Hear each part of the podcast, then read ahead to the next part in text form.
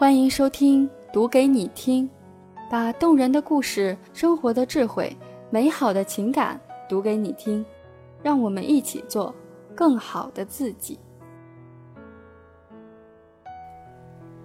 太多人问你挣了多少，却很少有人问你过得好不好。作者：有备而来的路人甲。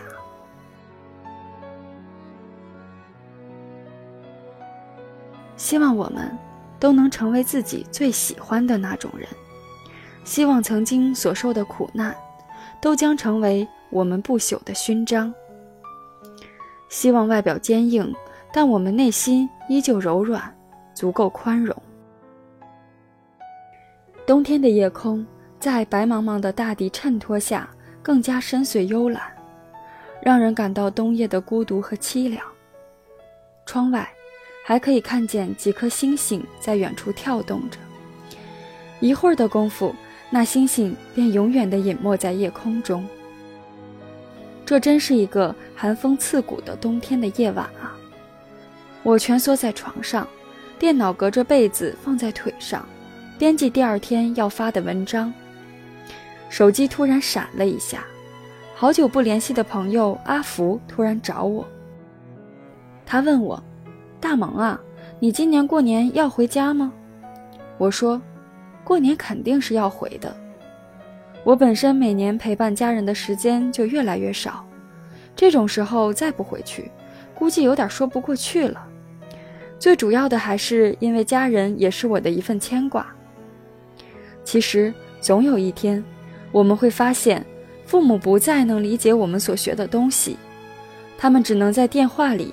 一次又一次的让你保重身体，然后一边垂垂老去，又一边盼你回家。以前总觉得要离家远远的才好，现在才开始觉得，离得越远，心中越是牵挂。不过话说回来，就是因为这些千丝万缕的牵绊，才明白了什么才是幸福。阿福说，他不想回去了。前几天，一个亲戚向阿福的妈妈炫耀，当着大家吃饭的面说自己孩子拿了多少多少钱回来，给他们家人买了什么什么，然后还提问阿福的妈妈：“你儿子今年挣了多少钱啊？”于是他妈妈打电话把这事儿告诉了阿福。阿福说：“能听得出来，妈妈也有点抱怨的意思。本身自己去南京的时候。”家里人就没有同意，一直让他留在家里，在线上考公务员，这样家里也觉得脸上会添许多光彩。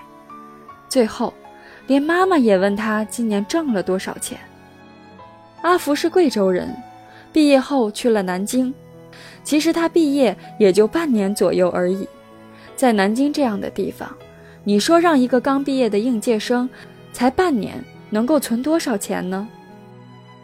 阿福还说：“快过年了，连一些朋友都来问我挣了多少钱，还有的向他借钱，却从来没有人问过我，一个人在城市里过得累不累，有没有受委屈。”他说这话的时候，我的鼻子突然酸了。我不知道是不是因为感同身受，或者只是我的同情心泛滥。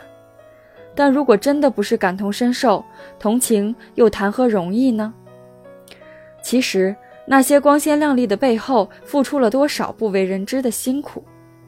有时候一个人在城市里真的会很累，但是所有的累也只能一笑而过。第二天醒来，当太阳光洒满大地的时候，你除了坚强，也再别无选择。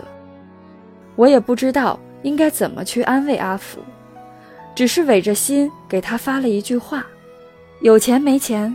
还是回家吧，家人是不会在意这些的。前几天我刚好去昆明约见了两个玩的不错的同学，也是毕业后的首聚。今年冬天昆明真是冷得让人瑟瑟发抖，所以我们约了一家火锅店，又刚好赶上周末，特别堵车，说好四点见面，硬是等到六点才到齐。大学同学见面嘛。总会聊一聊以前的囧事，或者打听这个同学在哪儿，那个同学怎么样了，气氛还搞得很热烈，声音又大。后来就慢慢去诉说自己的不容易，又或者跳槽到了哪家公司，待遇如何，行业前景咋样等等。一个同学说了很扎心的一段话：毕业之后像是从监狱中刑满释放的罪犯，获得了自由，却开始了孤独的生活。然后另外一个同学也说起了自己的经历，差不多快毕业的时候，他刚回来昆明实习，没有工资，然后还要去租房，过得非常贫困。后来实在没办法。辞了第一份实习的工作，然后又重新找了一份销售的。第一个月拿到了一千零九十八元的工资，他可开心了。可是当把该还的还了之后，又变得一穷二白的时候，又开始变得敏感而伤感。他最落魄的时候，一个同事因为有事就没来上班，经理让他代替同事去跟一个客户签合同。于是他拿着人家价值百万的某某合同去了，发现自己就有十块钱，四块钱要留着坐公交车，然后路上已经饿得不得了了，想去吃一碗粉，发现最便宜的也要七块钱，他就去超市买了一个最便宜的面包啃了下去。昆明的夏天天气变化很快，没有任何征兆就下起了大雨。公交车离要签合同的地方还有大概两公里的路，他又不能让人家等很久，所以只能冒着雨拼命地跑，还怕把人家那么重要的合同弄湿了，就把它塞到衣服里面，贴着肚子，用手用力地捂着，但最后还是迟到了。那个客户一点颜面都没有给他，直接就让人叫他出去，拒绝合作。回来之后。还被老板劈头盖脸的骂了一顿。他说：“都不知道自己那天是怎么从办公室里出来的。”而那天晚上，站在高架桥上，望着下面的车水马龙，两边是灯火通明的高楼大厦，他突然觉得一切早已静止不动，世界就像死了一般沉寂。回来之后，发现自己的脚。已经被雨水泡了整整七个多小时，泡出了白白的一层。他用力把它抠掉，却发现无比的疼痛。他说：“那种感觉太难受了，无法用言语来表达。”我深深地叹了一口气：“唉，没想到你也如此落魄过。”旁边的女同学眼里早已经被泪花模糊了双眼。落魄不是你吃不上饭，而是当你全力以赴却没人理解你；是你一方面在乎别人的目光，另一方面却不知道自己的方向在哪。这是我发出那苍白无力的感叹之后，他说的一句话。我想我一辈子也忘不掉了吧。也许只有那些在风雨里痛哭过的人，才能体会生活的不易，才能让自己变得足够强大。其实我们一直都在这个叫社会的体制里，颤颤巍巍学着长大，成为一个大人。经历了一番阵痛后，我们有的人已经独当一面，而也有的人觉得自己停止生长。然而，所有人都必须适应这个社会，适应不同行业、不同职位的游戏规则。有时候，我们多多少少不满现状，心有不甘平庸。却依旧平凡，但庆幸我们还有机会去抓紧时间，让自己活得更有底气。在聚会结束的时候，我在昆明南平街的寒冬里，给了他们每个人一个拥抱，那一刻，也把我心里最真挚的祝福送给他们。如果说相遇是久别重逢，希望下次见面的时候，我们都别来无恙。朋友圈里，何小曼曾经发过这样一段话，让我印象深刻。毕业半年了，这半年像十年一样长，也像十天一样短。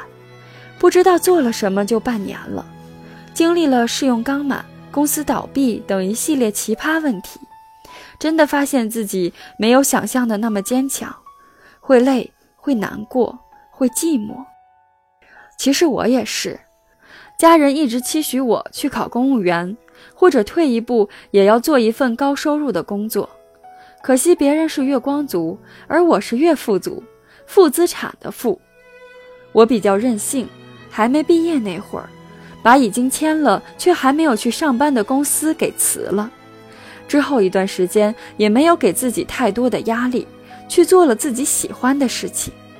我把这一年设定为一个间隔年，但最终回归生活，我还是明白，没有人能够离开体制，而想要不服从社会规则，得先有自力更生的能力。现在我已经又开始准备乖乖成为一个朝九晚五工作的小蚂蚁了。也许有天梦想会卷土重生。但愿那一天的到来也不会觉得很晚。生活在这个世界上，有时候会有人和你说你变了，却没有人问我你自己都经历了什么；也会有人问你这一年到底赚了多少钱，却没有人问你累不累。甚至有人只会看见你追求梦想的结果，却没有人问你已经坚持了多久。但当你熬过了所有的黑夜，做了那些曾经说长大以后要做的事儿，你终究会认识有意思的人，做有意思的事，和与你有同样梦想的人为伍，筑起自己的堡垒。我想那个时候，哪怕无人问津，恐怕你做梦都会笑醒的吧。梦想不大，道路很长，既然开始了，就别停下来。最近《无问西东》这部电影很火。朋友圈看了很多的影评，也和珍珍一起去电影院看了这部电影，感触颇深。而我觉得现在很适合用影片里面的最后一段旁白来结束今天的文章：愿你在被打击时记起你的珍贵，抵抗恶意；愿你在迷茫时坚信你的珍贵，爱你所爱，行你所行，听从你心，无问西东。